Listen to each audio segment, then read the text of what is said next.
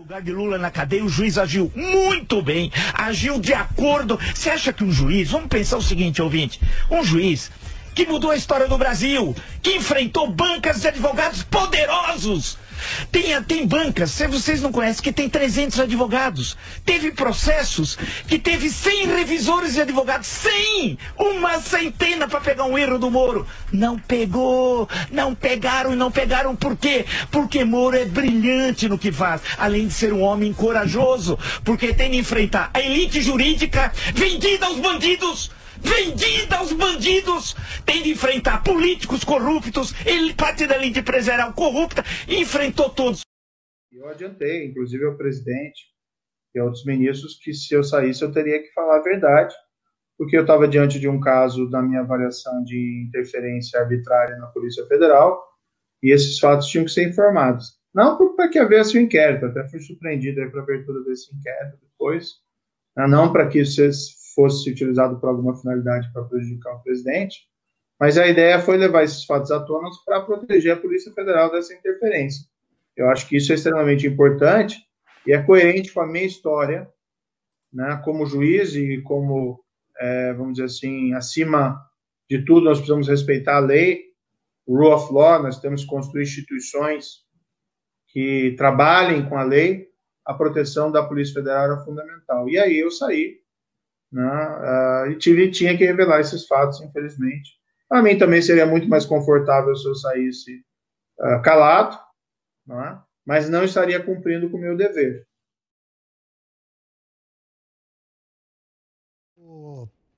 Alexandre pergunta o seguinte: se você considera, não considera suspeito o voto emocionado e verborrágico do ministro Gilmar Mendes na sessão que declarou a suspeição do ex-juiz Sérgio Moro.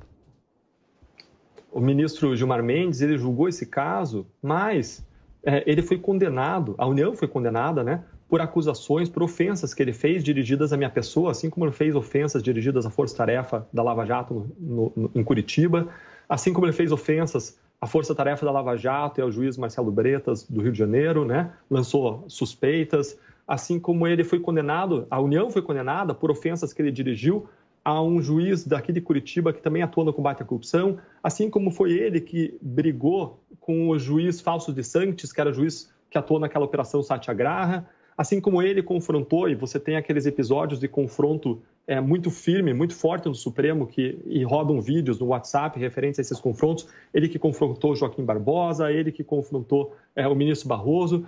Então você tem ali, é, a, gente tem uma leitura de que é, é, existe ali uma pessoalização muito grande da questão, sai? Aos fatos, às provas e à lei. E é isso que eu vou fazer nos meus processos, seja para absolver o inocente, seja para condenar o culpado, e eu me disponho a ir até o final nos meus casos.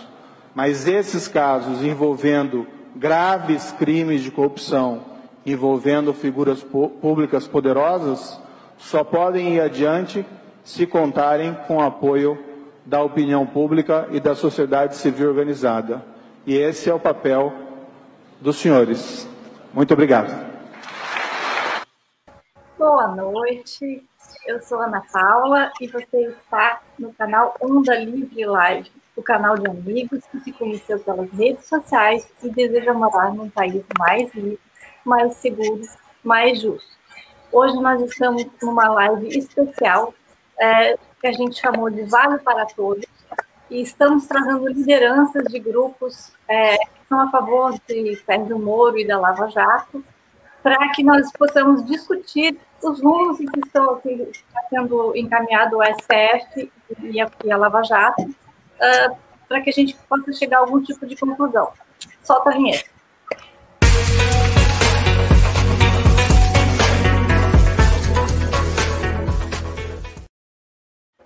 Boa noite, boa noite. Eu quero agradecer a presença de todos. Nós estamos com três lideranças aí de grupos a favor de Sérgio Moro e da Lava Jato, Breno Paradela, do Mais Brasil, Lúcia Batista, boa noite, do Movimento Brasil, boa noite, uh, e a Patrícia Garcia, do Mulheres com Moro. Boa noite, obrigada boa a todos por ter aceitado o nosso convite.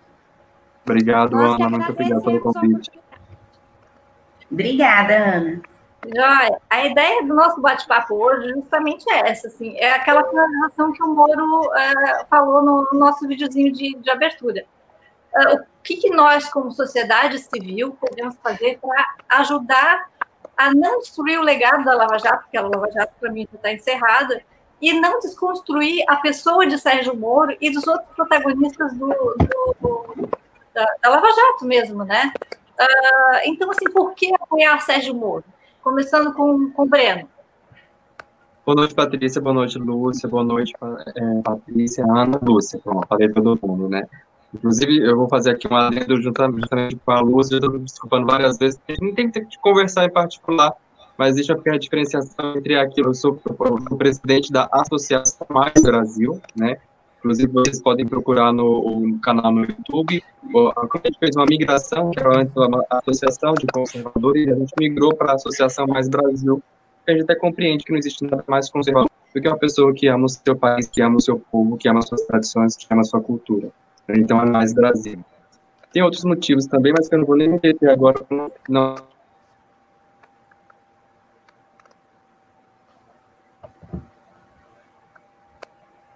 Falo neste momento, para nós discutirmos aqui, porque a gente está no meio de uma pandemia, né? Coisas estão acontecendo com relação àquilo que é uma pauta que é de interesse de, de nós, nós estamos considerando que é é, a, a, criminalização do, do, do Sérgio Moro, isso não é nosso interesse, mas o que está acontecendo? A criminalização do juiz Sérgio Moro, ex-juiz ex Sérgio Moro, juntamente com toda a sua pauta sendo jogada praticamente no lixo, todo, todo o processo que foi construído sendo jogado no lixo, e o que, que isso tem a ver com a pandemia? Simples, a pandemia tem que nós todos estamos dentro de casa, não podemos sair para as ruas, nem mesmo com máscara, a não ser que a gente fosse pessoas desequilibradas e descompensadas, como algumas pessoas de fato são, e foram até dia 11 fazer uma manifestação. Mas a gente não pode fazer isso. E até nisso, é, a pandemia beneficia, por, por incrível que alguns não, é, é, não acreditem nisso, ou não consigam ver dessa forma, mas eu tenho falado isso várias e várias vezes, Ana, Lúcia, Patrícia, nas minhas lives, de que a pandemia, sim, beneficia o governo. O governo é favorecido com aquilo que é o isolamento social, porque a gente não pode sair para as ruas para protestar contra o governo e também não podemos sair para protestar contra essas situações que nós consideramos completamente uma inversão de valores, uma destruição daquilo que é uma luta justa, que é o combate à corrupção. Não é apenas uma luta somente pelo juiz Sérgio Moro, mas é tudo aquilo que representa essa luta da questão da Lava Jato.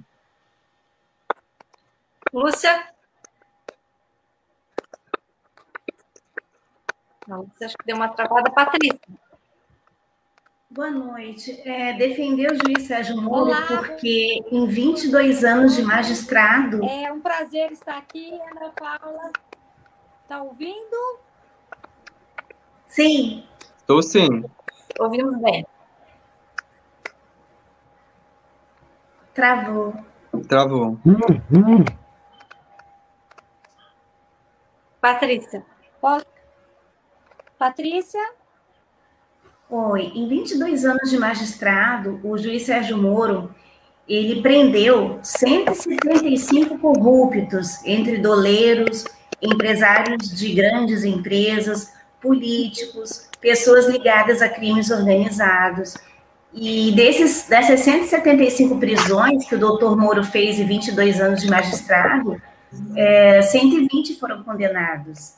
Né? Então, ele, é, ele foi um juiz competente, comprometido com o crime organizado de uma forma geral. Quando a gente fala em crime organizado no Brasil, as pessoas associam logo com políticos corruptos, né? Mas a gente sabe que existem diversos tipos de crime organizado no Brasil hoje, né? no âmbito da pedofilia, do tráfico de drogas. São diversos setores para o crime organizado atuar e ele tem sido bem sucedido porque a gente não tem hoje, no alto escalão do governo, pessoas com a índole do doutor Moro. Pessoas comprometidas realmente a combater o crime organizado. O banco de dados de DNA que o doutor Moro implementou, incrementou e ampliou, que fez de uma forma maravilhosa, tudo isso prova o compromisso que ele tem com o Brasil. E a gente precisa de pessoas compromissadas nesse nível. O que aconteceu é que nós sofremos um estelionato eleitoral muito grande e votamos numa pessoa que nos fez acreditar que estava apoiando todo o trabalho que da, da Força Tarefa Lava Jato. Foi a maior operação de combate à corrupção que nós tivemos. Nunca tivemos um trabalho de excelência nesse nível. Nunca vimos um presidente da República ser preso. Nós nunca imaginávamos que um empresário do porte do Ike Batista pudesse realmente ir para a cadeia. E quando tudo isso aconteceu, quando a gente teve assim um momento de esperança de viver num país mais justo, num país realmente com mais oportunidades, porque eu costumo dizer que a falta de oportunidade é por causa da corrupção e do desvio de dinheiro público, né? Sem esse vitimismo que a esquerda coloca, mas assim, é por causa do que a verba não chega onde deveria chegar. E de repente a gente encontra um juiz de primeira instância preocupado com esse tipo de coisa que deveria ser uma preocupação de pessoas que estão no alto escalão do governo. Então, a gente criou um movimento Mulheres com Moro, porque nós vamos apoiá-lo, independente dele ser ou não candidato à presidência da República, mas vamos apoiá-lo porque não é justo a primeira pessoa que se levanta para combater ricos, poderosos, líderes de partidos políticos grandes, líder, é, grandes empresários, pessoas influentes da mídia, a primeira pessoa que tem coragem de efetivamente botar esse tipo de criminoso do colarinho branco na cadeia, ser desmerecida, ser achincalhada e ser tratada como se ele fosse o bandido. É por isso que a gente criou o movimento Mulheres com Moro, porque conforme nós colocamos no outdoor que colocamos em Brasília hoje, em parceria com o Movimento Mais Brasil, nós não queremos criar os nossos filhos em um Brasil de extremos. Nós queremos criar os nossos filhos em um país saudável. E é por isso que a gente está aqui hoje. Legal. Boa noite Você voltou? Eu sou a próxima. Aguardo as suas colocações. É, Ana Paula, Breno, Patrícia, é um prazer estar com vocês e falar desse assunto para mim, né, de tanto eu, pelo menos, que sou fã, até o pessoal fala, não, é questão de ser fã, admiradora. Sou sim do Dr. Moro, de toda a Operação Lava Jato. Tive o prazer de conhecê-los e ver toda a competência do trabalho que eles executam e de forma altruísta. Tem muita gente que fala que, né, aquela bendita daquela história do, da, da, do interesse que Moro tinha em ser ministro ou outra coisa assim, nada a ver. O Moro começou muito é, nunca teve medo né, de enfrentar os mais poderosos criminosos, até como Beira-Mar e toda, assim, toda essa parte dos criminosos do tráfico, que era gigante, né? Quem teria coragem de aumentar a pena do Beira-Mar com 29 anos na época, e ele o fez, isso em 2007, na Operação Fênix. Depois disso, teve a Operação do Manestado e outras mais, e Moro sempre com muita, muita coragem mesmo, né? Nunca pediu para que houvesse disso publicidade. Foi o povo que deu essa publicidade a ele, por merecimento e pela coragem, né? Um patriota como poucos raríssimos no nosso país.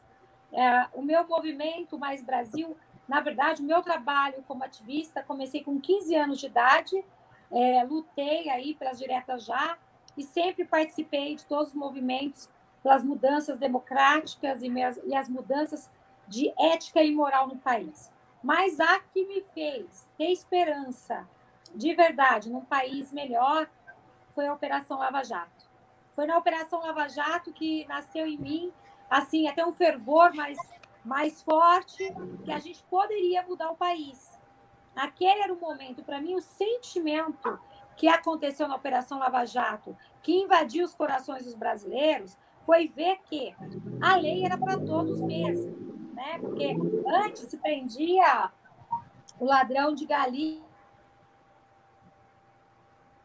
mas não se prendia o colarinho branco, né? E a gente viu Marcelo Debrecht ser preso. Nós vimos gigantes empresários com poder de dinheiro muito forte serem presos o Moro sendo ameaçado, todos os integrantes da operação sendo ameaçados, e nem por isso eles recuaram, trabalharam dia e noite para trazer de volta bilhões do nosso dinheiro roubado para o país. Então eu falo sempre isso, gente. É, o que mais mata no país não é nenhuma pandemia, não é nem qualquer outro tipo de doença, é a corrupção. A corrupção é o que mais mata em nosso país. Porque deixou de chegar o dinheiro ali na ponta, que era para a saúde, chegou o dinheiro ali na ponta, que era para conter a miséria, muita gente morre de fome, de desnutrição.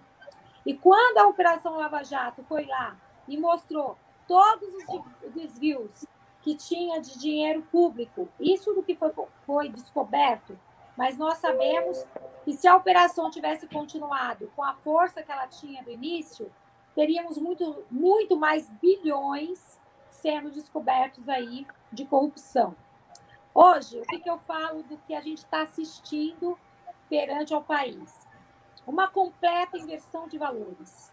Aonde um juiz que trabalhou dia e noite com provas lícitas, provou, reprovou, passou pelos outros estágios das, das, de outras instâncias, segunda e terceira instância, e nesse ponto agora, ele está, se considera, estão se considerando ele suspeito por prova ilícitas de hackers. Onde já se viu você deixar de dar valor às provas lícitas, né, de toda uma operação lícita, para dar atenção a provas ilícitas de mensagens vazadas, que hoje saiu, hoje não, ontem, saiu aí o parecer da Polícia Federal, onde diz que era o que a gente já sabia, né? Eu sempre falo, a gente já sabia que não tem como atestar a veracidade dessas mensagens. E a gente sabia que essas mensagens não eram verdadeiras, mas alguns ministros do STF é, decidiram usá-las para inocentar Lula, né? E considerar o nosso juiz, nosso destemido juiz, em uma pessoa suspeita, parcial, coisa que não é. Então, não existe, na minha opinião, maior injustiça que essa já vista no nosso país. Então, eu defendo, sim, que nós precisamos nos unir para defender o que é certo. Se o Moro vai ser candidato ou não, não importa. A gente tem que defender o ser humano que entregou a sua vida à sociedade, uhum. com todos os riscos do mundo, ficando sem estar próximo à sua família, abriu mão de sua carreira na magistratura para defender ainda mais, porque quando ele pensou em para o ministro, para ministro, para o ministério, ele imaginou que ele ia conseguir atuar de uma forma mais macro ainda do que ele vinha fazendo. Mas, infelizmente, ele foi enganado, né? A gente tem aí um resultado horrível desse governo. Uh, é uma tristeza ver tudo isso que tem acontecido no nosso país. E aqui, da minha parte, eu quero me unir a cada, a cada mais grupos, pessoas, entidades que queiram defender a justiça no país, para que ela realmente seja justa, não essa imoralidade que a gente tem visto hoje. A minha, a minha consideração é essa. Gente, eu, então, como representante também do movimento uh, Somos Muda Brasil, uh, eu quero dar minha percepção. O Sérgio Moro, eu comecei a conhecer o trabalho dele lá em 2014, era um jovem juiz de 42 anos, que, de repente, estava puxando é, pessoas importantes, coisas que a gente nunca viu, políticos de, do, do mais alto escalão, é, sendo presos, é, sendo implicados, sendo julgados, sendo é, com, com, condenações referendadas já por outras instâncias maiores. É, então, fui acompanhando a, carreira desse, desse patriota, realmente. Para mim, o, o, juiz Sérgio Moro e a Operação Lava Jato mudaram paradigmas me é, voltaram a ter, me fizeram voltar a ter esperança no Brasil. É, acompanhei de longe com muito empenho, muita esperança, tudo isso que aconteceu na Lava Jato. Fiquei muito feliz ali, naquele momento em que o Moro foi visto como realmente um herói nacional. E agora é, vi quando ele foi ser, convidado a ser ministro, acreditando que eu tenho certeza que o Moro estava pensando em poder fazer mais pelo país porque é, talvez ali, como juiz de, de, primeira instância, ele já tivesse esgotado as suas possibilidades, e como ministro da Justiça e Segurança Pública, ele poderia fazer muito mais.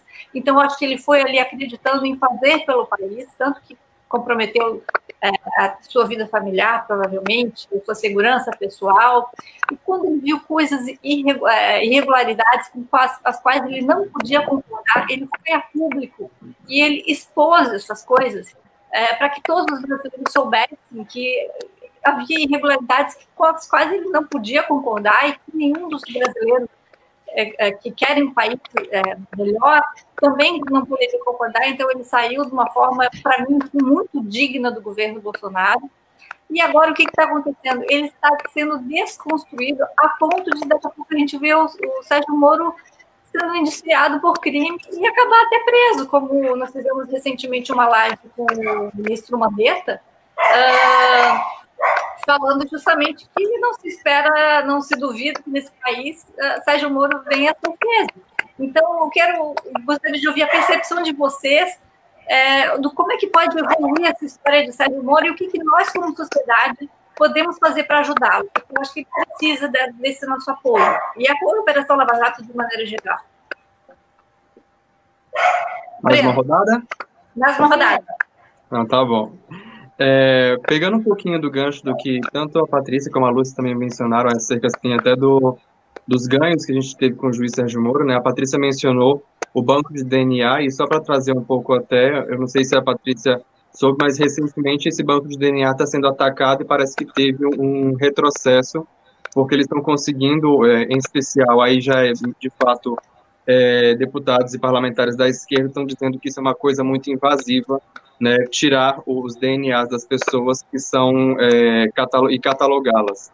Né, e vamos ser bem sinceros, né, o DNA é a nova digital, pelo amor de Deus, não tem essa. Ou vão acreditar agora que arrancar o DNA de alguém vai aprisionar a alma dessa pessoa em uma espécie de cultura tupi e vai ser incorporada à, à cultura é, brasileira. Eu acho que não é bem assim. Né? Digital banco... pode, DNA não pode. Como assim, né? Como é que é? Digital pode, é obrigatório. DNA pois não é. pode né? É, é, ou seja, você, você vai lá, você tira, você dá o seu endereço para a polícia, você dá o, o seu o, o, seu digital, você oferece a sua foto, você oferece tudo, mas DNA não pode porque sei lá o que. Né? A não ser que você que, que, a gente vai adotar agora esse negócio de, dessas teorias globalistas aí muito loucas, de que uh, vão utilizar todo o banco de DNA para construir vírus para disseminar, para dizimar toda a população mundial, do que nós já estamos acostumados a ver com o que está aí.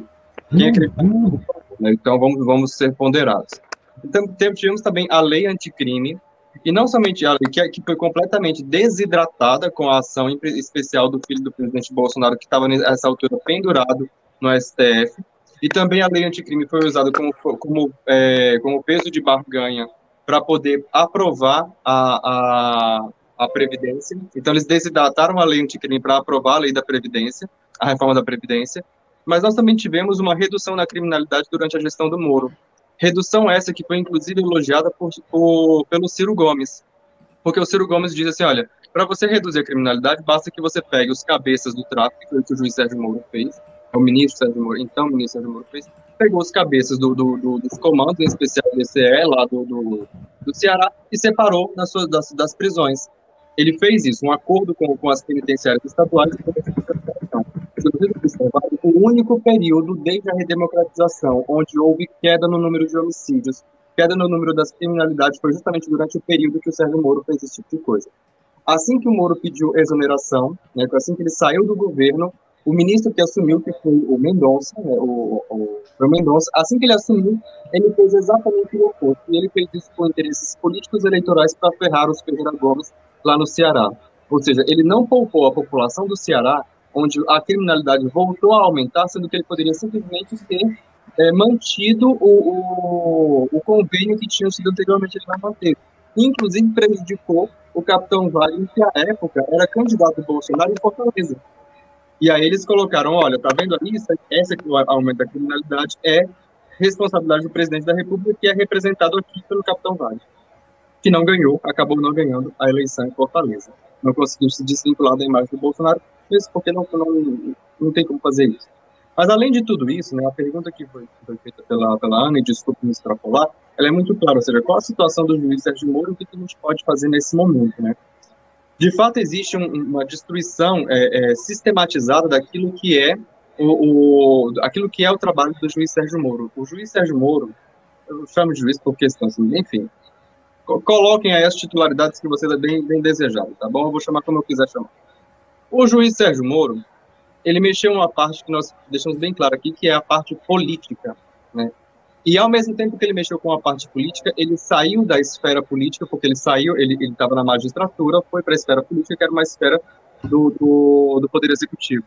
E ao mesmo tempo saiu de lá sem estar engajado em uma esfera política, porque se ele de fato se engajasse naquele momento em uma esfera política, ficaria caracterizado que ele estava com interesses políticos nas decisões jurídicas dele. O que acontece? Agora, somente o meio político pode de fato salvá-lo, porque essa, essa, essa discussão está no meio político. E digo mais: quem vai de fato é, resguardar a operação, não a Operação Lava Jato, mas vai resguardar é, é, e impedir essa posição do, do, do Paquim e essa interferência do STF está na mão do Bolsonaro. E por que na mão do Bolsonaro? Porque o Bolsonaro, é interesse do Bolsonaro é, queimar o juiz Sérgio Moro ou não para de 2022. E essa decisão que o Fachin fez, ela, inclusive depois que essa decisão foi tomada, Cássio Nunes pediu vista do processo. Ele pediu vista do processo para aguardar aquilo que seria uma resposta da sociedade em relação a essa decisão. E na manhã, inclusive, ou melhor, na tarde, que o Marcos Nunes pediu para colocar pautar a, a decisão acerca disso, pela manhã, a Rede Globo tinha divulgado uma pesquisa mostrando que a população saía de 45% e ia para 42%, 43% o número de pessoas que acreditavam que o juiz Sérgio Moro tinha sido isento nas suas decisões. Ou seja, é esse tipo de informação que Cássio Nunes precisava para dizer agora que a gente pode continuar o processo para dizer se, se vai para frente ou se não vai para frente. Tanto é que a decisão de Cássio Nunes foi de dizer não vou para frente, e aí quem virou o jogo foi a Carmen Lúcia. Porque naquele momento, e vendo-se que, inclusive, o governo sairia prejudicado com relação, moralmente prejudicado com relação a essa decisão, então era preciso é, barrar a decisão do Faquin, e agora vai para o plenário. Não somente isso, aí vem a questão daquilo que é a candidatura do, do, do Lula, né, que, vai, que ele vai ficar inelegível, também por, uma, por, uma, por interesse do governo federal, por interesse do governo federal, por interesse do eleitorais do Bolsonaro não é interessante para o Bolsonaro. Ele viu que a coisa não, não pegou muito bem. E isso vai ficar ruim para ele. E ele, então, tende a, a, a, pressionar, a exercer. A gente sabe que o executivo tem influência nessas, nessas esferas. Tem, tem ali a forma de você mexer as coisas para influenciar isso, né? Para que, que o Lula volte a ficar inelegível no ano que vem. Coisa que, inclusive, eu ia tratar isso na, na, na, live que eu faço hoje, que eu faço três lá, falaram que era para fazer propaganda, eu vou fazer propaganda. Então é isso, gente. Eu faço quatro lives por semana no canal da Associação Mais Brasil, toda segunda, quarta, que, segunda, quarta, sextas e sábados, né, às 21 horas, para tratar desses assuntos que nós estamos tratando aqui, às vezes pontualmente, às vezes de forma geral. Então, é, o que eu ia falar hoje era justamente a questão de que o Maia, entre outros, entre outros parlamentares, já estão falando abertamente que Bolsonaro pode ficar inelegível. E aí a pergunta fica assim: como que ele fica inelegível se muito provavelmente ele não será impeachmentado?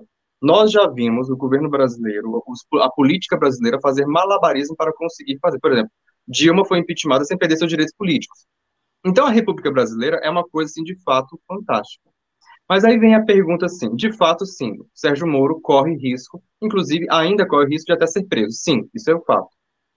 O que está em jogo aqui são interesses políticos. E ele não tem hoje vínculo direto a um grupo político que o defenda. Por exemplo, quantos parlamentares hoje encabeçam, encabeçam a defesa publicamente da Lava Jato? Ano passado, inclusive, até mandei por engano, desculpa, né, eu mandei por engano agora há pouco, né, a CPI, que era para investigar a Lava Jato, que foi feita em 2019. E aí eu pergunto, como é que 178 assinaturas de deputados federais, como é que não tem um grupo de deputados para defender a Operação Lava Jato no Congresso Nacional? Cadê a Bia Kiss? Cadê todo essa, esse pessoal que, que era anti-Lava Jati, que, que era lavajatista, que era anticorrupção, etc e tal? Cadê? Cadê a Carla Zambelli? Cadê o pessoal que, que, que defende as pautas é, de combate à corrupção? Não tem.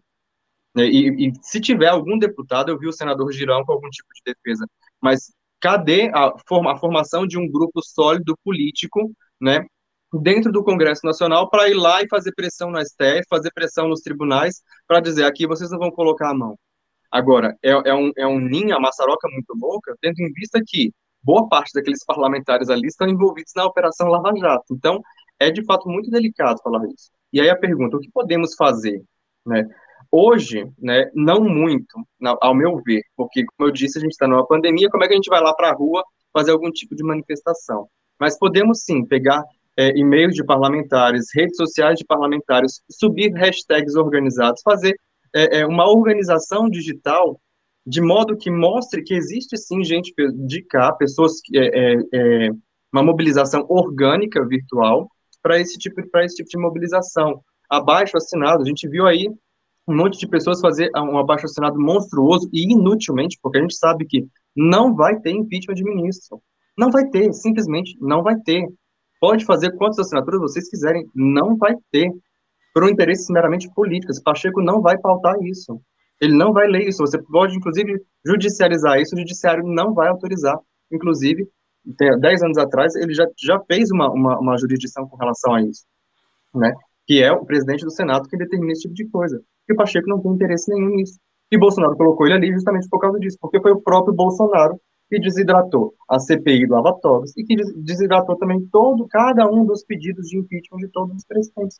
O Pacheco foi colocado ali para isso. Lembremos todos que foi Bolsonaro quem elegeu Alcolumbre, foi Bolsonaro quem elegeu Rodrigo Maia, foi Bolsonaro quem elegeu Pacheco e foi Bolsonaro que elegeu Rodrigo, é, é, o Arthur Lira. Está tudo muito bem orquestrado, muito bem, muito bem dinamizado. Então, ao meu ver, né, ao meu ver, eu espero que, que, que Patrícia e Lúcia tenham algumas soluções um pouco mais é, animadoras para mim, e eu estou aí, né, inclusive, é, semana que vem a gente vai estar tá fazendo uma mobilização, eu não sei nem se é mobilização, manifestação, com relação às mortes do Covid na esplanada dos ministérios. A gente vai colocar 400, espero que não chegue a 400, né? Até lá, apesar de que vai chegar em algum momento. 400 cruzes, em, em, lembrando aí, né, e vai ser uma, um protesto muito mais de, de solidariedade em silêncio, já que nesse país a solidariedade civil completamente esfacelada na figura do presidente, porque nem sequer o aspecto humano mais é considerado. Né? Ele poderia, sim, ao meu ver, ter todos esses desabrolhos aí, essas, esse, esse, essa truculência que ele tem, mas seja pelo menos humano em considerar que pessoas estão morrendo, pessoas estão sofrendo. Pelo menos isso, né? Ele poderia acreditar em hidroxicloroquina, ele poderia acreditar que vacina não funciona, que aqui eu inclusive abro um parêntese, estou falando demais, que abro um parêntese para dizer, essa, essa loucura, essa, essa loucura né, de que vacina não funciona, isso era coisa lá da década de 90, e que todo mundo naquela época sabia que isso era conversa de doido. Né? Não, tem, existem esses malucos aí, tipo, meio hippie, esses negócios. Ok, deixa eles ali. Hoje não, hoje isso subiu as esferas do poder. Esse tipo de diálogo era coisa de gente que batia a cabeça mesmo, ficava lá, né, né, gugu dadá, louco mesmo, descompensado. Não, hoje isso está nas altas esferas do poder, sendo discutido como se isso tivesse algum tipo de consideração a ser realmente relevado. Né? Então a gente vai estar. Tá, isso é uma mobilização que, por exemplo, não tem aglomeração, e a gente vai estar tá lá na esplanada dos ministérios fazendo esse tipo de mobilização. E aí eu, agora desculpa, falei demais, passo a palavra aí é, para as demais, e eu espero que vocês tenham soluções mais esperançosas que a, que a minha aí. Patrícia, vamos lá. A Patrícia. Seguindo essa linha de raciocínio das benfeitorias do Dr. Moro, enquanto ele foi ministro, uh, ele criou um projeto chamado Projeto Check-in, e esse projeto dava liberdade ao policial, seja policial, eh, principalmente né, a polícia rodoviária era melhor ainda, mas qualquer policial poderia cadastrar o seu preso nesse sistema, nessa plataforma específica desse projeto. Então, enquanto o doutor Moro é, se utilizou desse projeto que ele mesmo implantou no governo, o que, que aconteceu? teve o maior número de prisões em relação ao tráfico de drogas. E o projeto do Dr. Moro também consistia em que é, pegar os bens do tráfico, fazia convênios com casas de leilão para poder acelerar os leilões, inclusive o doutor Moro falou isso numa das palestras dele, que não, antigamente se esperava anos para poder leiloar os bens do tráfico devido à burocracia, né? E doutor Moro levantou 4 milhões e meio de reais só em 2019. Ele leiloou mais de 112 imóveis do tráfico no Brasil inteiro. Então, como é que a gente pode deixar o legado desse homem se perder?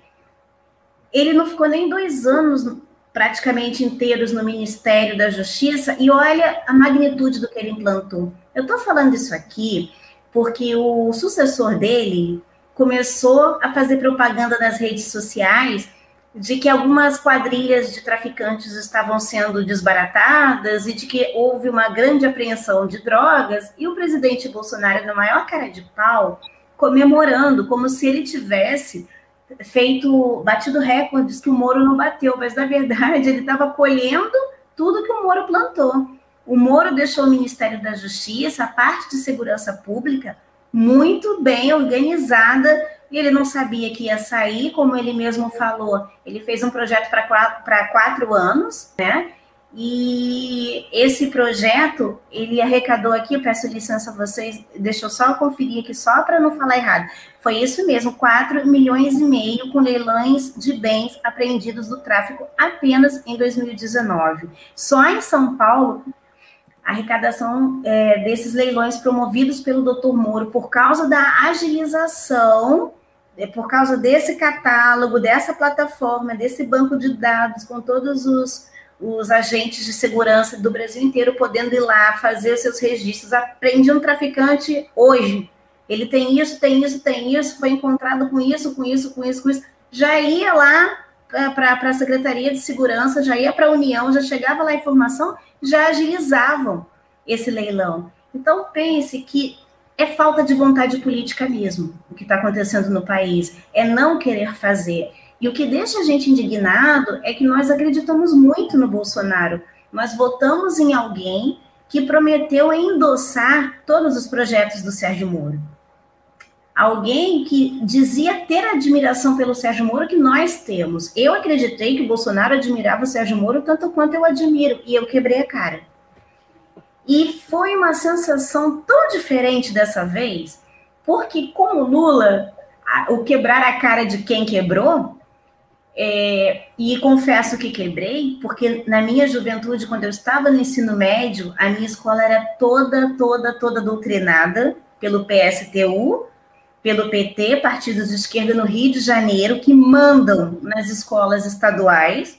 Tem um trabalho muito forte organizado de doutrinação em cima dos estudantes. Isso também é uma pauta na qual eu bato, na qual eu defendo, porque eu entendo, porque eu vivi, conheci e sei que existe e é muito organizada e bem estruturada. E eu queria dizer que com o Lula foi aquela coisa de ah, mas ele não era um trabalhador, não era um metalúrgico, um pai de família que perdeu o dedinho trabalhando, que saía de casa às 5 horas da manhã para ir para a fábrica. Poxa, não tem como ele ser ladrão, né? Foi uma decepção enquanto persona. Agora, em relação ao Bolsonaro, a decepção da população foi de ideal. Porque nós pensávamos que o Bolsonaro fosse um aliado. Não era mais um coitadinho analfabeto que a gente poderia botar lá porque ele não teria coragem de roubar que ele conhecia o lado do trabalhador. Bolsonaro era alguém como a gente, que estava cansado da roubalheira e que estava apoiando a maior força-tarefa de combate à corrupção que nós já tivemos. É, foi como a traição de alguém muito próximo, né? Porque fez um personagem populista que deu certo, aquela coisa de caminhar entre o povo, mas eu acho que o Bolsonaro foi mais além. Ele tentava falar a língua do povo essa coisa de falar palavrão, essa coisa de falar muita gíria, de falar que vai meter porrada, que isso, que aquilo, é para as pessoas realmente se sentirem mais próximas dele, né? O Bolsonaro parece aquele vizinho teu que você encontra no botequim no sábado à noite, que está mais para lá do que para cá, e super engraçadinho e simpático, você fala, nossa, ele é sem noção, mas ele é gente boa. Ele fez esse personagem, e deu certo, e ganhou as eleições. Então, eu, como que a gente pode ajudar o doutor Moro agora? Primeiramente, tirando o Bolsonaro. Porque, veja, já sabemos que o Lula não presta, que é um corrupto. Já sabemos que a proposta de defender os trabalhadores nunca existiu. Fomos, os trabalhadores foram enganados.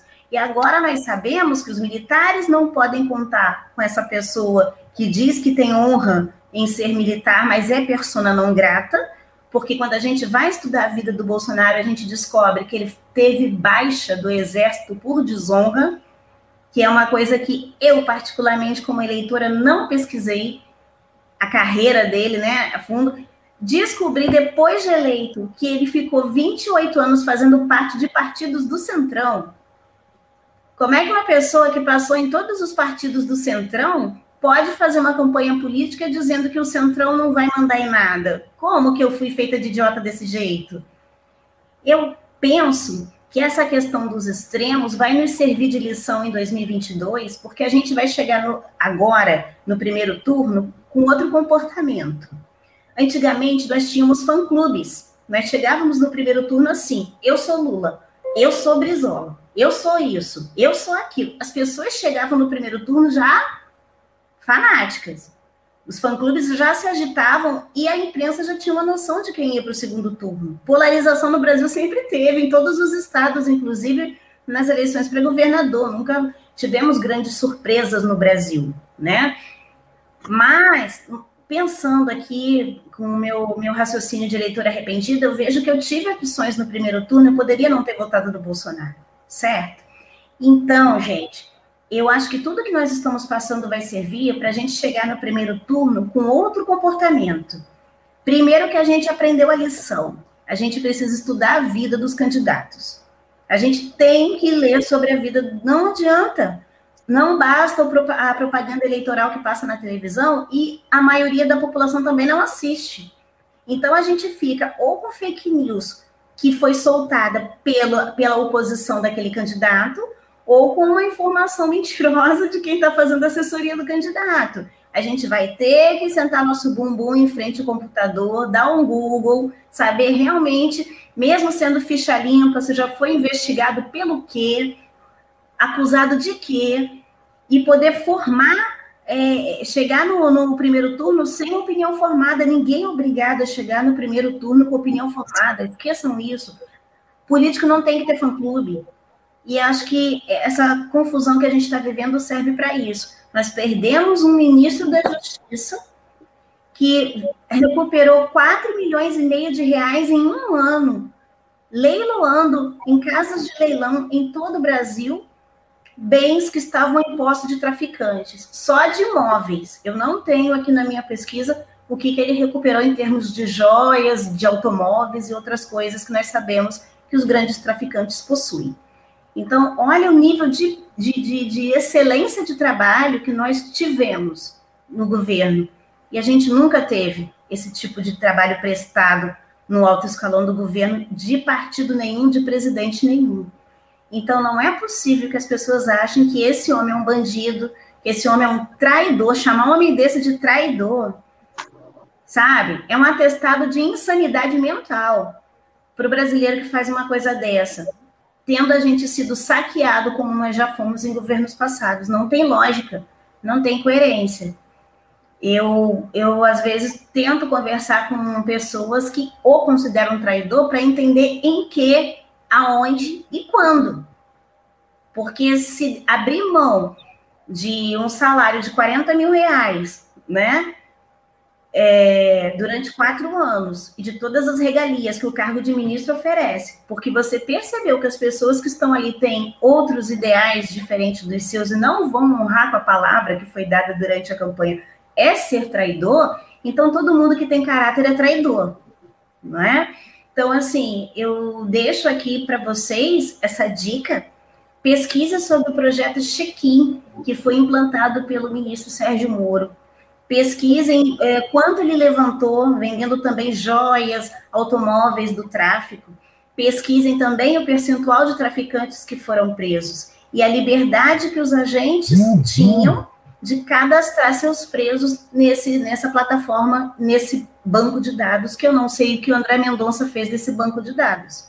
O que nós sabemos é que tudo aquilo que ele pavimentou foi usurpado depois por outra pessoa, como se essa outra pessoa tivesse batido recordes, e isso é uma justiça muito grande, porque a pessoa só colheu o que o Sérgio Moro plantou. Isso foi apenas uma das inúmeras injustiças que o Sérgio Moro passou nesse governo. E o que eu estou falando, eu sei que é novidade para muitas pessoas. Então, quando alguém disser para você que André Mendonça é, prendeu mais traficantes que o Moro, você já sabe que é mentira. E se alguém disser para você que ele é, obteve mais bens do tráfico do que o Sérgio Moro, você já sabe que é mentira. O volume de dinheiro pode ter sido até maior, mas porque o Moro já tinha feito convênio com as devidas casas de leilões e deixou tudo pavimentado para as coisas acontecerem. Aí veio outro engraçadinho atrás e levou a fama de ter feito um trabalho melhor. E o que mais me doeu como lavajatista foi ter que ver pessoas falando. Agora que o Moro saiu, a Polícia Federal está trabalhando e prendendo um monte de gente. Como se o Moro não quisesse prender bandido. E o homem está botando a cabeça dele a prêmio desde que 2014, eu acho, né? Desde 2013. Que a cabeça dele está a prêmio. Pelo amor de Deus, né, gente? Então vamos ter um pouquinho de bom senso. E acho, a Ana perguntou como é que a gente, como sociedade, pode contribuir. Nós, lavajatistas, Ana, é a gente saber exatamente as coisas boas que o Moro fez pelo Brasil e poder, então, é, divulgar isso. São coisas, uh, detalhes que passam desapercebidos e as pessoas que o julgam como traidor do atual presidente não sabem o trabalho que ele exerceu dentro do Ministério da Justiça, dentro da segurança pública.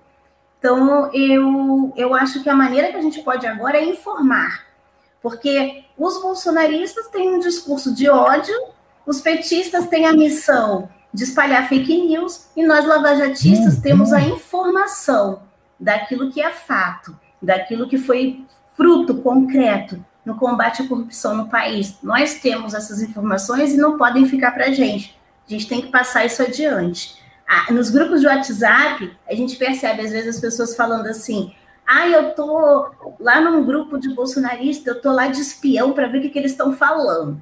Aí a pessoa me copia um monte de coisa do grupo bolsonarista, joga no nosso, olha o que eles estão falando. Aí eu fico assim pensando, meu Deus, o potencial que essa pessoa. Eu não teria essa paciência, tá? Eu admiro quem fica lá, que é ouvindo o dia inteiro. Eu confesso que eu não tenho essa calma, não. Mas assim, por que, que não entra então na conversa e não elucida as coisas? Bota essa energia, essa coisa de querer brigar de querer debater, de... converte isso em informação, sabe? Quem está falando isso aqui é uma pessoa que é, já brigou assim na internet de falar, não, não é, não sei o quê. Mas aí eu, eu parei para pensar, meu Deus, mas eu tenho que provar o que eu estou falando. Então, gente, como sociedade e como lavajatistas, você quer defender o Moro? Estude as coisas maravilhosas que esse homem fez dentro do Ministério da Justiça, porque os bolsonaristas não sabem, eles não foram informados. E o que eles sabem, o pouquinho que eles sabem, eles pensam que foi André Mendonça que fez, ok? E a gente vai estar colocando no nosso blog, que estreia amanhã, no mulherescomoro.blogspot.com, a gente vai estar colocando lá todas as benfeitorias do doutor Moro no Ministério da Justiça, para poder informar as pessoas. E aí, quando vocês forem debater, pessoal, na internet para defender o Moro, dá uma espiadinha lá, que vai ter bastante argumento para vocês, tá bom? Obrigada. Gente, antes de passar a palavra para a Patrícia, eu vou. É, é para a Patrícia, não, desculpa, para a Lúcia, eu vou dar uma paradinha e pedir que, assim, ó, o como nós podemos ajudar o nosso país, como nós podemos ajudar uma pessoa patriota, como foi Sérgio Moro, que está sendo destruído por, pelo atual governo e por outros é, políticos e empresários e famosos que, com que ele ajudou a, a aprender. Uh, se inscreva aqui no nosso canal, no Onda Livre. Se inscreva no canal da Patrícia, Mulheres com Ouro, no canal do, do Breno, no canal da Lúcia, porque a gente, junto como sociedade civil, a gente consegue modificar a cara desse país. E só assim. A gente não pode entregar para os políticos que estão lá, que estão vendidos, que já fizeram acertos, fizeram acordos. A gente só consegue melhorar esse país se nós estivermos juntos como sociedade civil organizada e que os nossos grupos estejam trabalhando juntos. Não adianta a gente querer ter ego, a gente quer ter um país melhor. Né? Então, eu convido a todos a, a curtirem o nosso canal, seguirem o nosso canal Onda Livre e o canal dos, dos amigos que estão debatendo conosco, que com certeza vão voltar mais vezes, porque essa conversa vai longe. Lúcia, desculpa ter te Imagina. Palavra, mas estou devolvendo. Mas vai ser legal no seguinte: depois de tudo que a Patrícia falou, que o Breno falou, que você, Ana, falou, eu vou só complementar, talvez com menos palavras, mas o que, que eu acho, né? O que, que a gente pode fazer para apoiar o Moro e ajudar para que essa injustiça não aconteça efetivamente. Há uns dois, três meses atrás, uh, eu coloquei, inclusive, isso como meta para minha vida, é que quando a gente viu né, isso acontecendo da suspeição, essa discussão toda dele sair de herói para bandido, tudo já me incomodava, mas isso foi o que mais me incomodou, tá? Isso foi algo que eu sou uma pessoa ativista muito fervorosa, quem me conhece sabe disso. Eu sou muito combativa nas redes sociais. Uh, não divulgo muito, às vezes, até o, as minhas páginas, é um erro, que inclusive a Patrícia hoje puxou minha orelha para que eu melhore isso, né, Patrícia? E está me ajudando. Porque é o seguinte, gente, desde 2013, desde a época do impeachment da Dilma, eu luto muito nas redes sociais. Comecei em 2012. E para mim é o seguinte: para você atingir a grande massa, nós precisamos usar o Facebook. Todas as redes sociais são importantes, todas. Mas o Facebook é onde está a massa maior, onde está o povão, vamos dizer assim, que é o que faz a diferença numa eleição. É, lembrando bem, nós não estamos falando aqui de campanha para amor, se ele vai ser candidato ou não. Estamos falando de saber escolher o próximo presidente que está logo ali. Né? E para defender o Moro, o que, que a gente precisa? Levar informação aonde a grande massa realmente vai estar vendo. Estou falando isso pela minha experiência, minha experiência desde 2012, que foi desde o início mais Facebook. Então, eu, eu, participo de mais de 150 grupos de Facebook. E quando eu faço, eu tenho uma equipe que monta para mim banners, banners bastante chamativos, tá? Que tem um apelo muito grande. E eu vou postando. Por incrível que pareça, eu trabalho o dia todo e eu faço isso de madrugada. Eu trabalho muitas madrugadas e quem me conhece sabe disso. Eu posto, viraliza tudo. E aí o que eu acho mais interessante é que as pessoas simples que vão lá e deixam sua mensagem, às vezes nem tem um, uma leitura e um português tão correto. Mas é tão autêntico, é tão verdadeiro que eles escrevem, inclusive para o doutor Sérgio Moro, que às vezes eu encaminho para ele algumas dessas mensagens, porque eu tenho certeza que emociona ele, porque dá para ele a esperança que nem tudo está perdido, a gente tem que atingir a grande massa. Para ajudar realmente que seja relembrado tudo que a gente assistia em tempo real, porque a Lava Jato ela virou um reality show naquela época, né? A gente sabia tudo, é, a gente não assistia mais novela, a gente queria saber o que a Operação Lava Jato estava acontecendo naquele dia. A gente até brincava: quem será que o japonês vai prender hoje? Então, gente, a gente precisa resgatar. Então, há dois meses, três meses atrás, eu decidi criar um grande movimento de apoio e resgate da memória de tudo que foi feito na Lava Jato. Pelo ministro, pelo ex-juiz Sérgio Moro, uh, pelo Deltan, por toda a equipe da, da Força Tarefa, e eu comecei a fazer esse trabalho, foi até quando eu conheci a Patrícia. E esse trabalho eu tenho intensificado cada dia mais. E eu tenho sentido um resultado gigante. A gente começou com 20 grupos. Hoje eu perdi o número de grupos. Outra coisa, a gente exigia que para as pessoas entrarem nesses grupos, ela teria que mudar o seu perfil. Ela teria que colocar lá um templatezinho, eu sou Moro, eu apoio a Lava Jato, algo é, referente a isso no seu perfil com a sua foto. Porque a gente não queria robô, a gente queria qualidade mesmo de cidadão, né? Entrando para o exército do bem da justiça. E é incrível, se vocês verem as minhas redes, todo mundo com template, sabe? Todo mundo lá, eu sou apoio Lava Jato, é, eu sou Deltan. Então, assim, todos os tipos nesse sentido de, de, apoio à Lava Jato. Então, eu, como a Patrícia falou coisas maravilhosas, o Breno também, o meu apelo vai ser um pouco diferente. O meu apelo é que nós, nossos grupos que são fortes, a gente pode ficar muito mais forte se a gente for trazendo mais e mais pessoas, acordando mais e mais pessoas. E a Patrícia falou algo que eu, eu gosto de enfrentar. Eu gosto de enfrentar bolsonarista. Eu fui uma bolsonarista. Eu conheço o Bolsonaro há 10 anos. Conheci o Bolsonaro em Brasília, por um acaso. É, via nele né, bons ideais. Nunca achei ele um homem inteligente. Isso até falava para ele. Mas eu achava ele um menino que tinha bons ideais, porque ele tinha uma alma, parecia, pelo menos, tinha uma alma de menino. Só que a gente viu que foi o oposto disso, né? Ele enganou. Quando ele disse que ia montar uma super equipe, e a equipe dele de ministros do início realmente era muito boa, inclusive trazendo Moro para a equipe dele, isso me deu realmente uma esperança que nós teríamos um governo diferenciado. Mas quando ele começou a minar tudo o que ele disse que não faria com o Moro, ele foi fazendo, a cada dia minha decepção é maior. Na verdade, eu desembarquei de apoiar o Bolsonaro bem antes do Moro sair. Eu desembarquei porque eu era muito amiga do Major Olímpio, que Deus o tenha em bom lugar. E o Major Olímpio já tinha tido uma briga muito grave com o Bolsonaro, que pediu para que ele tirasse a assinatura da CPI Lava Toga.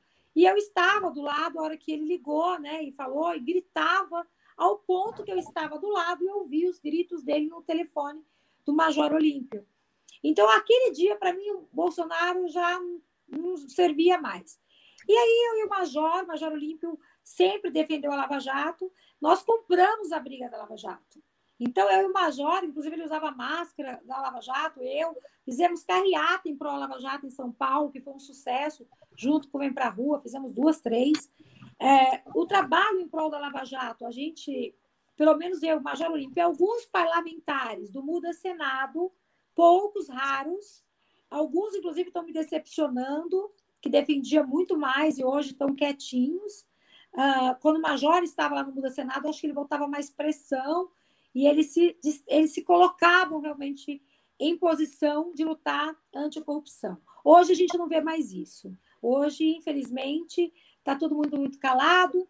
Se o Moro for né, realmente condenado, que é a suspeição, o Lula foi liberado, eu acho que esses políticos devem aplaudir, né? Porque qual político vai querer né, que o Moro se projete a ser um presidente e o que, que vai ser deles, essa cambada de corruptos, né? Eu acho que eles teriam uma dificuldade muito grande de sobreviver.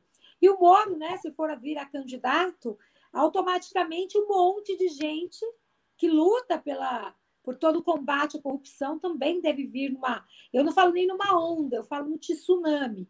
Né? A onda aconteceu em 2018. Eu acredito que hoje, se o povo acordar, vai ser um tsunami. Moro não se coloca como candidato, e mesmo ele não se colocando, a perseguição é grande. Ninguém está perseguindo ele pelos feitos dele, tá? Porque os feitos foi confirmados, lembrando de novo, confirmados em segunda e terceira instância. Então, se ele é suspeito, todos os, os ministros que já julgaram desembargadores também seriam, até porque eles aumentaram pena em segundo grau. Né? Além deles não só confirmaram a decisão de Moro, como aumentaram as penalidades. Então, se o Moro é suspeito, os outros também, em efeito, cascata, também seriam.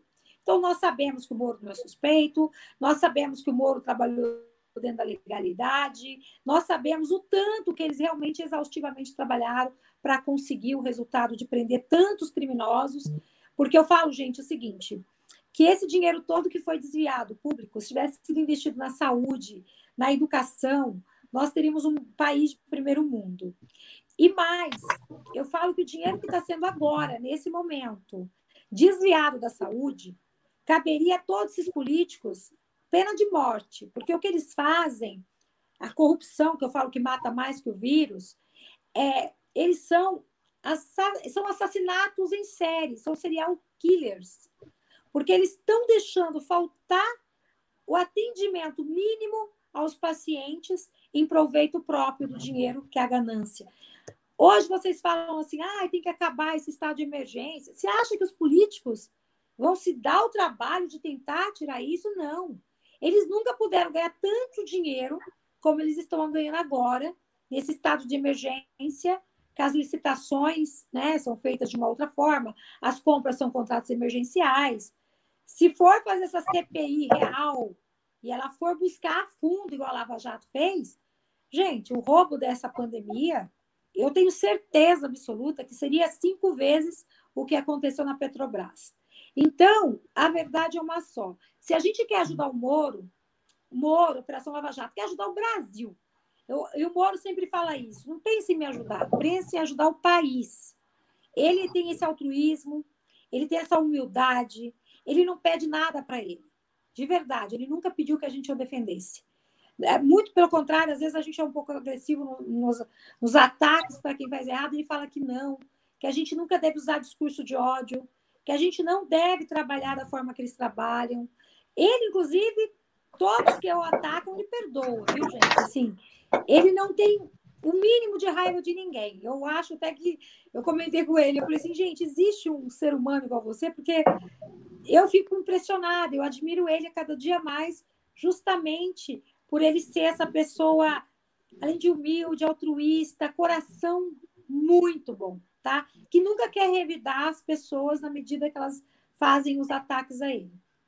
Então, a nossa união, eu acho que os nossos grupos, né, a gente tem como fazer isso crescer, levar essa informação às pessoas que infelizmente não têm essa informação. E o nosso país, ele veio a, a Patrícia, que é professora, sabe disso. Nós não temos uma educação decente no nosso país. É, os políticos nunca quiseram que isso acontecesse.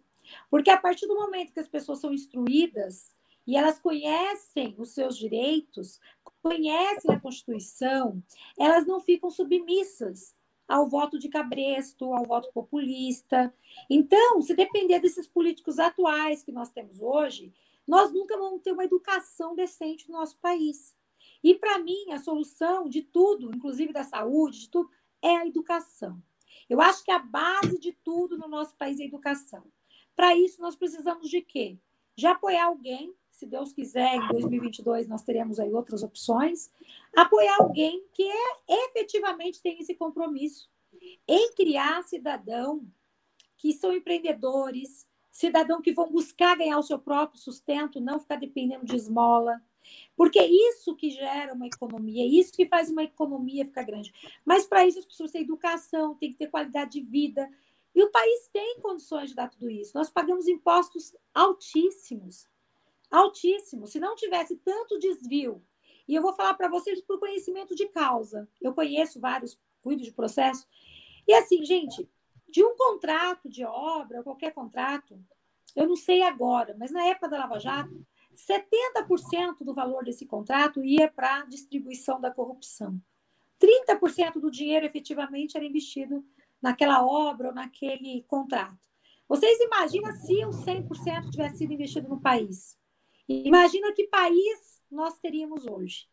E mesmo com tudo isso, o nosso país é um país tão guerreiro que mesmo com tudo isso, o país está trabalhando, o país está procurando meios de ajudar os outros que estão passando fome, porque o brasileiro é solidário, o brasileiro tem um coração bom. O que está faltando para o brasileiro, de verdade, é uma instrução para escolher melhor os seus políticos. Isso realmente falta. E falar o que a Patrícia falou, gente, eu também errei. Eu também votei no Bolsonaro, também numa, num sentimento que ele lá, com o livrinho da Lava Jato, ele realmente defendeu certo, é, mas eu não tenho compromisso com o erro. Em tempo eu vi que errei e me afastei. E eu acho que é isso, a gente não tem que ter compromisso. E temos que levar essa mensagem para todos os que ainda não conseguiram enxergar a face desse governo. E não só desse governo, mas dos governos que tem aí no país muitos outros né, governadores, prefeitos, que também são tão maus quanto esse que nós temos aí. Então, o que, que eu, para finalizar, vamos ajudar o Moro? De que jeito? A gente se unir. Olha só, hoje nós temos aqui quatro lideranças, quatro grupos fortes, que a gente já conhece mais centenas de grupos. E assim, se a gente somar todos, sem ninguém, eu não tenho intenção nenhuma de falar, ah, fui eu que fiz. Eu acho que todo mundo é umas formiguinhas que se juntar vira muita força e com a força muito unida a gente vai vencer tudo isso que está acontecendo aí. Moro precisa de nós, mas nós precisamos muito mais dele. E ele estando forte, quem sabe ele se decida a ser o nosso presidente. É tudo que eu gostaria que acontecesse. Sem pressão, ele decidindo por ele, mas sabendo que o povo, a grande massa, estará o apoiando. Quem sabe assim ele se decida e venha para mais um desafio em prol de salvar o nosso país. É isso. Muito bem, gente. É, eu tenho mais uma pergunta que eu gostaria de fazer mais uma rodada. Pena que o nosso tempo é pouco, mas como já falei, convido a todos a gente fazer novas lives, porque tem muita coisa a ser discutida, o país vai modificando e a gente vai tendo que recorrer, reconversar aí para tomar novas decisões e novas estratégias, especialmente se vamos estar em conjunto, né, trabalhando em conjunto, que eu espero que a gente consiga isso. Mas, é. enfim, é, se Sérgio Moro é, for candidato à presidência, é, é, o que muita gente que segue nosso grupo quer saber. Ah, queremos apoiar Moro, queremos apoiar Moro, mas a gente acha que o Moro até já ofereceu demais para esse país, ele já sacrificou demais para esse país. É, e eu não sei mesmo se ele vai querer encarar mais essa de ser presidente ou de ser candidato a ser presidente, sofrer mais um monte de, de, de, aí de, de, de de, de injustiças que ele vem sofrendo. E se Sérgio Moro não aceitar ser candidato, qual seria a terceira via? Como é que nós vamos é, fazer com que o nosso país cresça de, de forma efetiva? Quem Moro apoiaria, apoiaria que, vocês que conhecem Moro bem, quem ele apoiaria como uma terceira via? Começando com o Breno de novo a nossa rodada. A gente estava justamente. Ontem, a gente, toda terça-feira, a gente tem uma, uma reunião, né? Falando nisso, eu vou puxar a orelha da Patrícia aqui. Patrícia apareceu lá, mas não pôde ficar. Com certeza tem um motivo. Tô brincando, viu, Patrícia? Mas toda terça-feira a gente faz um, uma reunião e a gente discute uma série de coisas. E ontem a gente ficou até meia-noite, até conversando aí, porque depois que a gente esgotou as pautas de decisões, a gente ficou mais conversando sobre análises é, de cenário mesmo. E, e uma das discussões foi justamente essa, porque a gente sabe, por exemplo, que, que dentro dessa, dessa análise, né, e aí me permitam é, compartilhar algumas coisas com vocês, é que Lula não seria candidato, né, Lula provavelmente vai estar inelegível, o Congresso está trabalhando no mesmo sentido para que Bolsonaro também fique inelegível, e dentro dessa perspectiva, a gente acredita que, não que isso vá acontecer, mas a única, a única possibilidade que existe do país ser pacificado em termos desse divisionismo que hoje existe é, é a prisão tanto do Bolsonaro como do Lula. Quando você, quando essas duas pessoas estiverem presas, de fato você consegue pacificar o país para que ele possa caminhar em uma direção harmônica, digamos assim, sem que essas forças se tensionem de tal forma o país que ele fique estagnado, como de fato nós estamos há aproximadamente desde o último mandato do governo Dilma, porque na, quando entrou no governo Dilma, começou o tensionamento, no segundo mandato já foi completamente o tensionamento, e o Bolsonaro continua o tensionamento, que é um tensionamento que é, é o mesmo tensionamento que o governo Lula e, e é, a, a, divisão ideológica criou né, dentro daquilo que eram as pautas identitárias da esquerda. A esquerda dividiu o país em, em branco, preto, homossexual, heterossexual, velho, novo, etc., esse tipo de coisa, criou todas essas, essas rixas, e o Bolsonaro fez somente pegar essas, essas divisões e colocá-las em uma outra perspectiva entre vocês, entre nós e vocês, vermelhos e azuis, esquerda, direita, e bolsonarista e comunista, porque, sinceramente, esse é o novo conceito social antropológico do comunismo. Comunista é aquele que não concorda com Bolsonaro.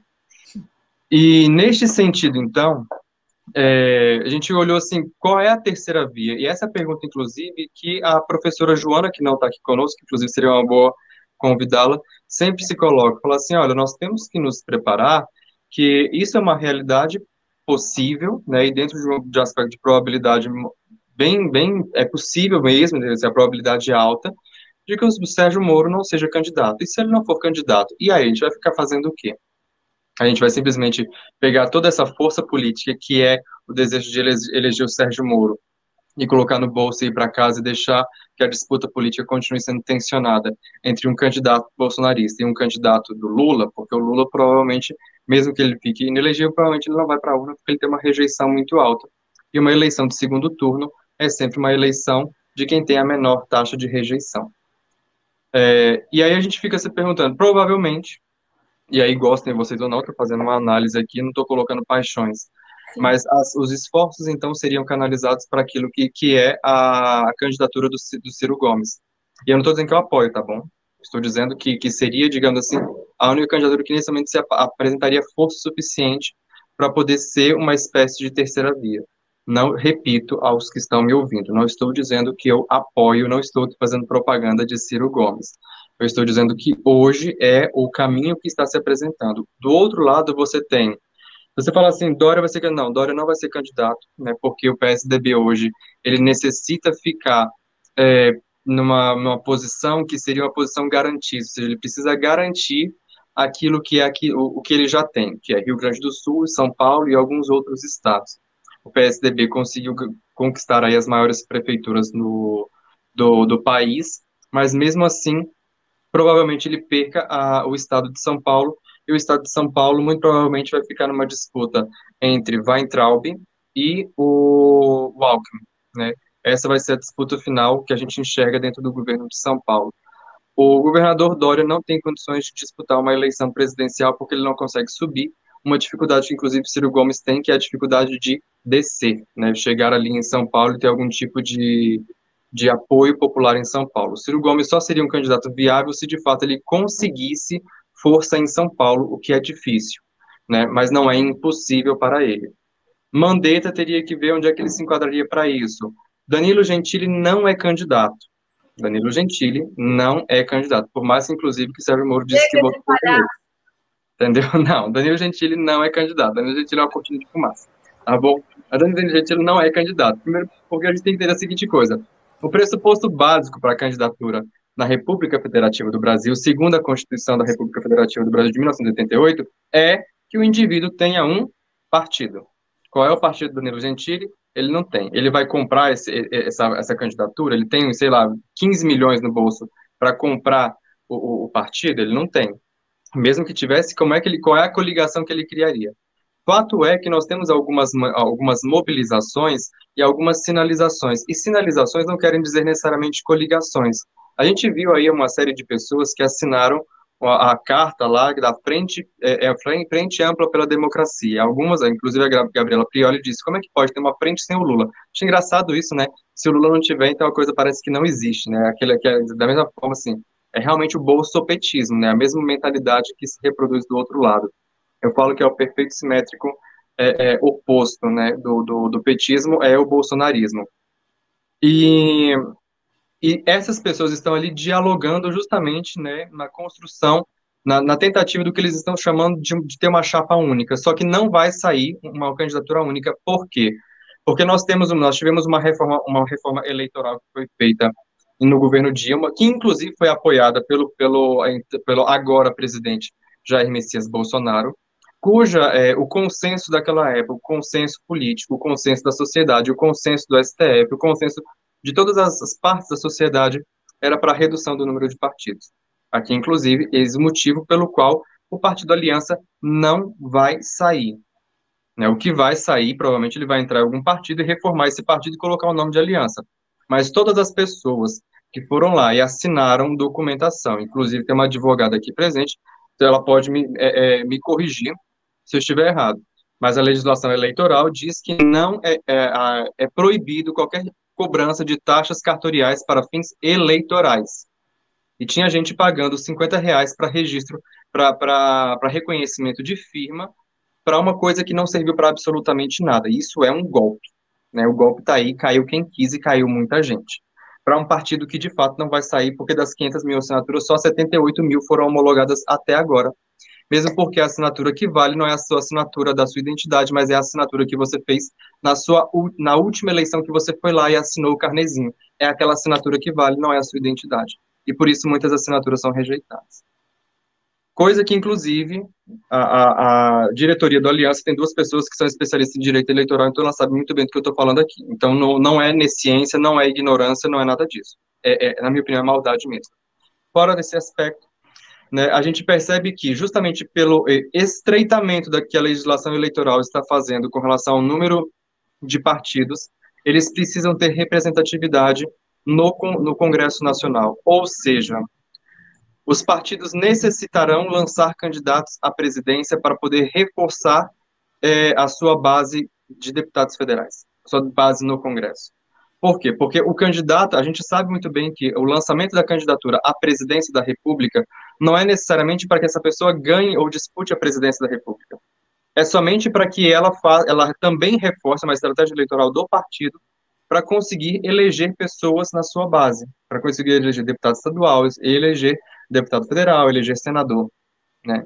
Então, essa estratégia de fazer uma candidatura única, ela provavelmente não vai deslanchar.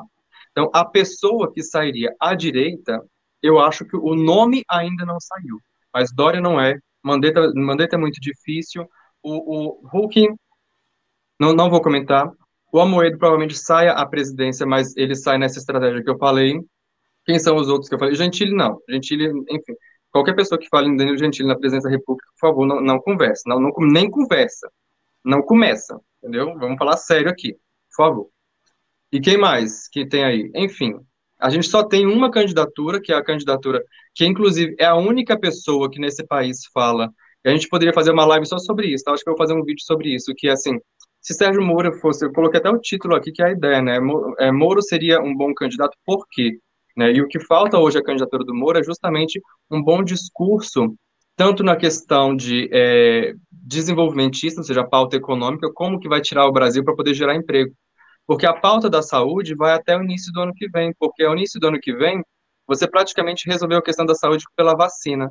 Mas aí vem o desemprego avassaladoramente em consequência do Covid. E quem tiver propostas com relação à geração de emprego vai conseguir ter um bom desempenho nas eleições. E hoje, estou fazendo uma análise, não estou fazendo torcida. Quem tem um bom discurso com relação a isso é justamente Ciro Gomes, porque Ciro Gomes encabeça aquilo que é o, o, a narrativa de, um, de uma proposta desenvolvimentista para o país. Desculpa, falei demais. Nunca.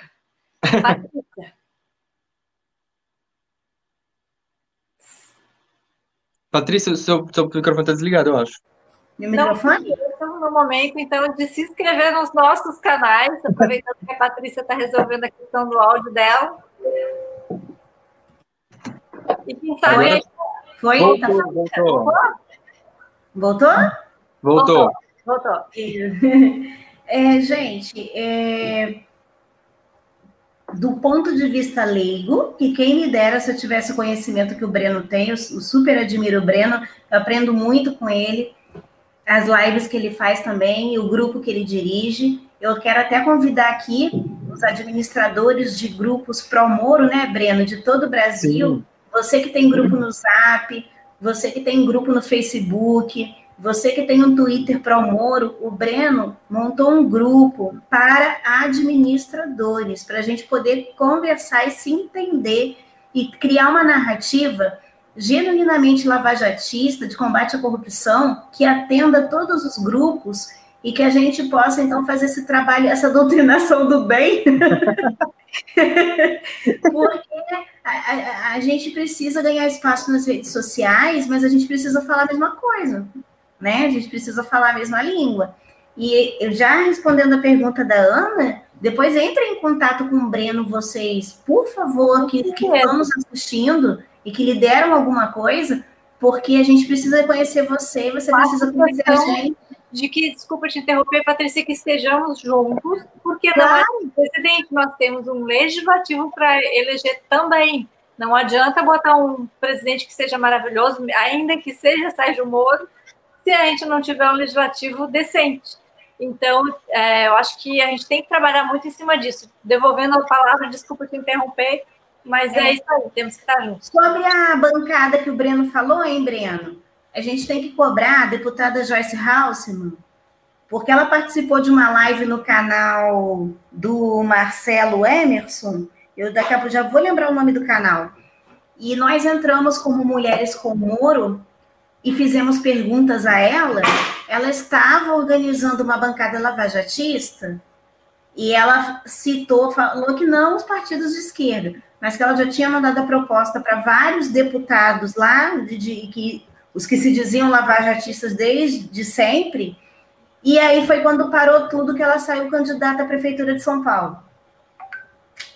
Aí acho que o projeto degringolou. Mas eu estou falando isso aqui em público, e como ela respondeu em público, e como está filmado, está gravado, e foi para mim que ela respondeu na live, vamos cobrar a ela.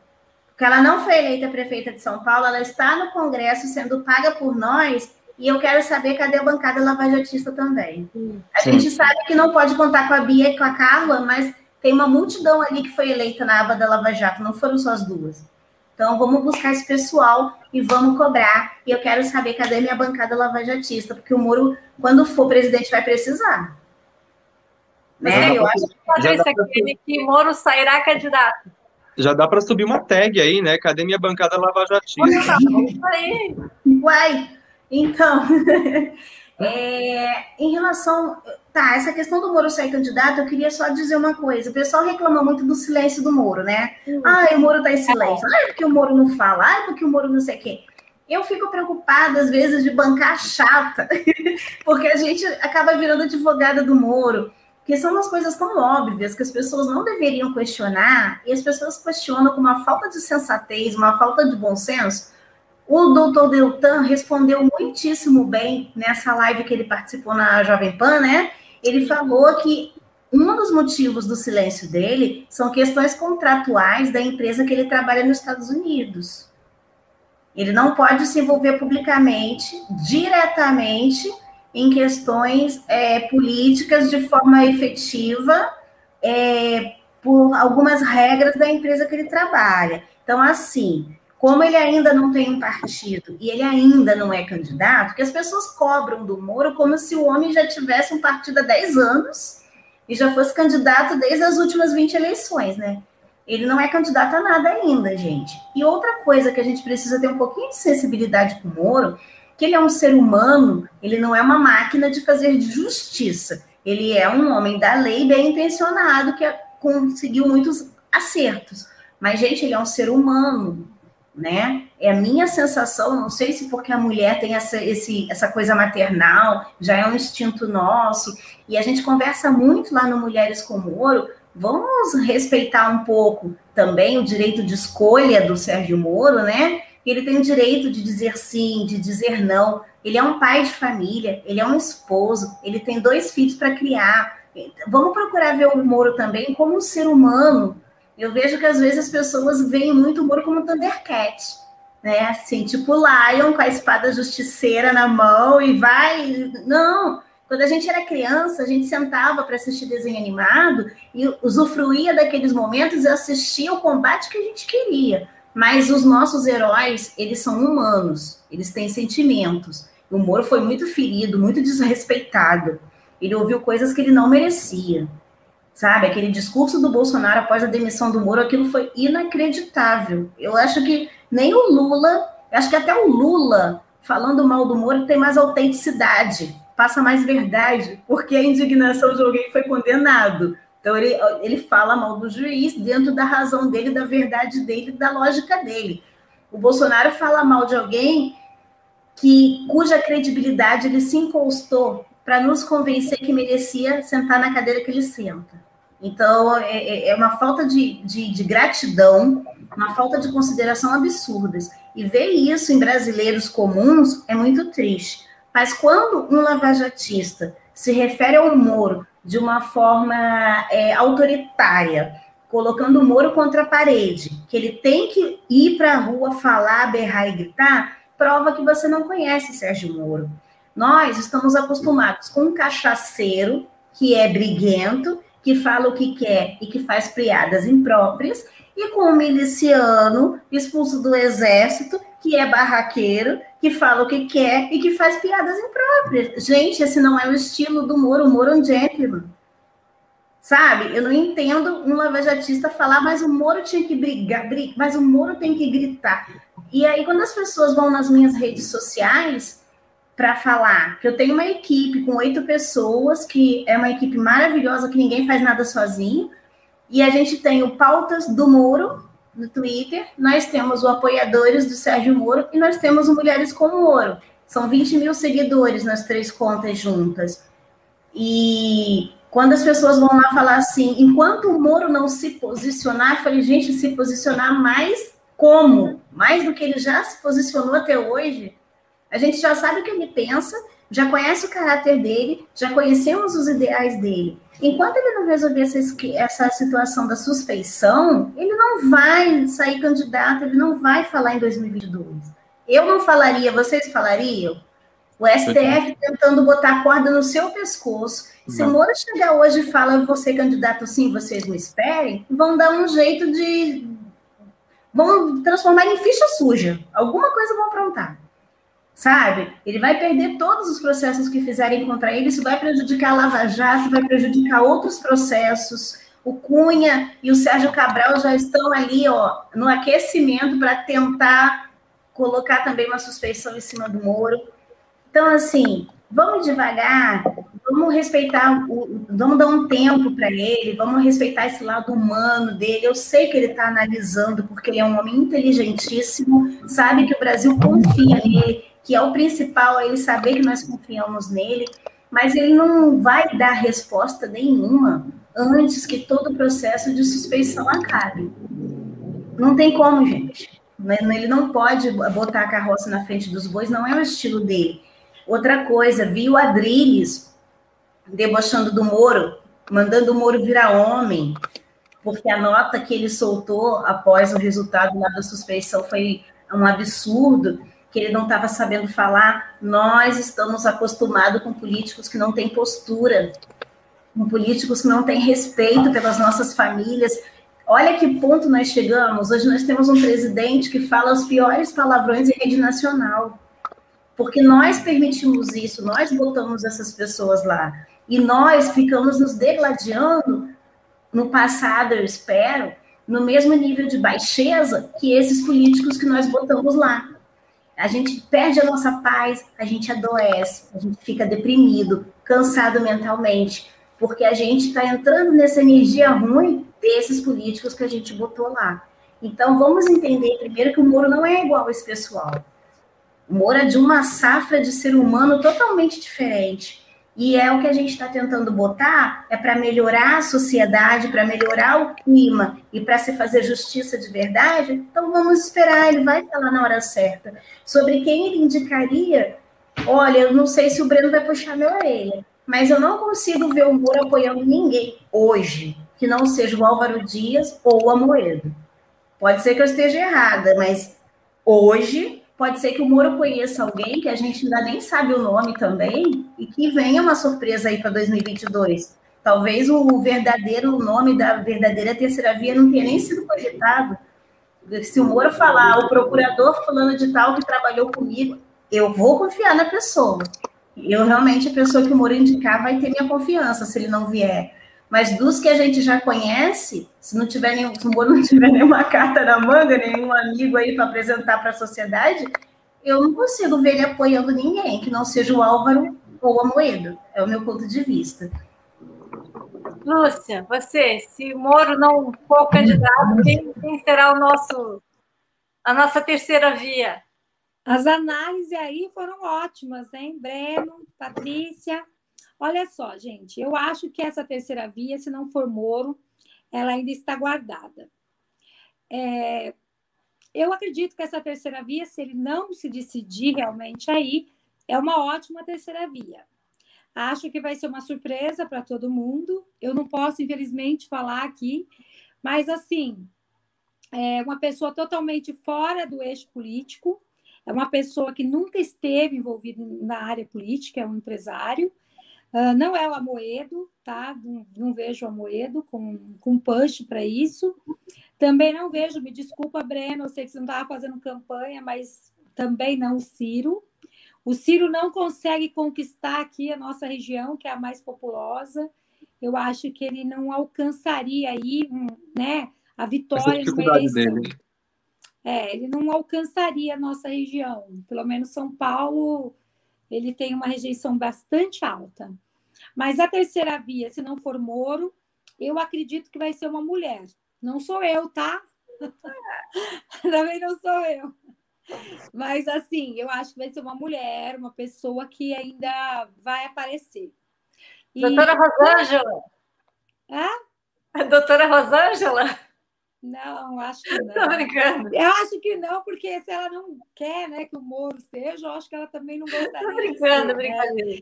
É, mas, mas, assim, o Moro ele está sendo muito realmente cobrado por essa questão. E é engraçado que todas as postagens que eu faço, eu nem coloco o Moro presidente, nada. Algumas sim eu coloco e realmente as pessoas ficam lá digitando tempo todo Moro 22, Moro 22. E eu até encaminho algumas, porque eu acho que é legal ver também a expectativa das pessoas, mesmo que ele não venha a ser. E eu concordo com a Patrícia em número, gênero e grau. O Moro é um ser humano que já se doou muito ao país. Lembrando, a história dele de 22 anos na magistratura e 22 anos na Justiça Federal, prendendo criminosos de alta periculosidade, igual o Beira-Mar, né, que vocês sabem que ele teve muitas ameaças, isso em 2007, correu muito mais risco, inclusive, de vida do que agora na Lava Jato, e mesmo assim ele o fez. Banestado também sofreu muitas ameaças, e mesmo assim ele deu sequência a tudo e prendeu os criminosos. O que eu penso é que realmente essa pressão sobre ele hoje, por tudo que ele está passando e toda a perseguição política que ele tem sofrido, uh, às vezes a gente também coloca muita responsabilidade em cima dele. E ele já teve muita responsabilidade até agora. É, inclusive, eu acho que ele precisa aliviar um pouco, né? Vamos dizer que essa suspeição aí é, não aconteça, vamos dizer que amanhã é, seja feita efetivamente a justiça, e eu estou bastante confiante nisso, tá? Estou bastante confiante, eu acho que a gente vai vencer essa. É, eu acho que ele precisa dar um tempo para ele, ele precisa dar um tempo para a família, ele precisa restabelecer a vida financeira dele, tanto porque ele é um homem que não aceita ajuda de ninguém, ele aceita trabalho, ele não aceita que um ou outro tente o ajudar, né, de alguma forma, sem ser com o trabalho. Então, um homem muito digno, que tem uma, uma vida muito simples, que não deseja ser milionário nem rico, ele só quer viver e pagar as contas como ele era quando juiz. Então, o que a Patrícia falou, eu também penso assim, olhando lá do ser humano dele, que é o mais lindo de todos que eu conheço. Gente, ele é uma pessoa que, igual eu te disse, né? Sofre ataque, sofre ataque, e ele oferece uma flor para as pessoas que fazem isso com ele.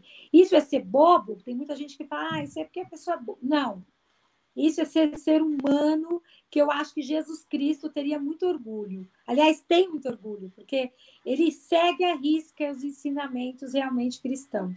Ele sim seria um conservador verdadeiro, né? É, porque se fala muito que um ou outro é conservador, não é nada. Bolsonaro nunca foi conservador na vida dele, muito menos seus filhos, bandidos. Então, assim, é, Moro precisa de um tempo. Eu acho que o momento agora é apoio total mostrar ao Tribunal, o Supremo Tribunal, o tanto que ele é querido, o tanto que ele é aplaudido pela população, isso vai fortalecer nas decisões que eles vão ter. É, tirar ele também dessa zona tenebrosa que, que ele está vivendo. Imagina se ele dorme. Ele não deve conseguir dormir, mesmo estando com a consciência tranquila. Ele sabe que ele fez o certo. Isso eu tenho certeza mas ele corre risco por, por injustiça do, do ser humano podre do lado de cá.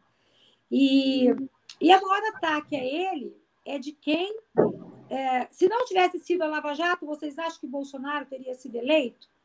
Jamais. Não. Nunca. Eu falo isso e falei isso para o Bolsonaro. Se não, não tivesse acontecido a Lava Jato, ele não teria chance nem de talvez ter sido eleito deputado. Então, a Lava Jato tem foi um divisor de águas. É, quem soube usar isso a seu favor realmente se promoveu, que foi o caso do, do, do Bolsonaro. E, e, hoje ele, na verdade, ele fez pior do que a Dilma e o Lula fez. Porque a Dilma ainda deixou de investigações e tudo mais. E o Bolsonaro não deixou que isso acontecesse dessa sequência. Então, eu acho que esse tempo é necessário. E acho que é a gente tem uma terceira via ainda incógnita, mas que quando aparecer, eu acho que todo mundo vai gostar. Se for, essa pessoa for todo mundo, tá? Essa é a minha deixa aí. Vamos torcer para que a gente tenha realmente uma surpresa agradável aí, como a Lúcia está colocando para nós. Gente, a gente está realmente estourando o tempo. É, eu agradeço imensamente a presença do Breno, da Lúcia, da Patrícia, a disponibilidade de estar aqui conosco. Eu peço que o pessoal se inscreva realmente nos, nos nossos canais, né? No, no, Mais Brasil do Breno, no Mais Brasil da, da Lúcia, no Mudar de Moro da Patrícia, no nosso é, Onda Livre. É, convido a todos a, a, fazer novas lives. Acho que a gente vai precisar conversar ainda muito mais. Então, já, já de, de, cara, já convido a todos. Eu peço que vocês fiquem aqui um pouquinho. A gente vai tocar a vinheta e depois a gente segue adequadamente, tá? A quem nos assistiu, eu agradeço imensamente por ter ficado tempo conosco. Vamos refletir agora sobre o que a gente quer, sobre como a gente pode ajudar Sérgio Moro, a Lava Jato, o legado da Lava Jato e o Brasil e como nós vamos escolher, como vai ser essa terceira via, que a gente espera que seja pelo menos com o apoio de Moro. Tá? Obrigada a todos e até uma próxima. Obrigado.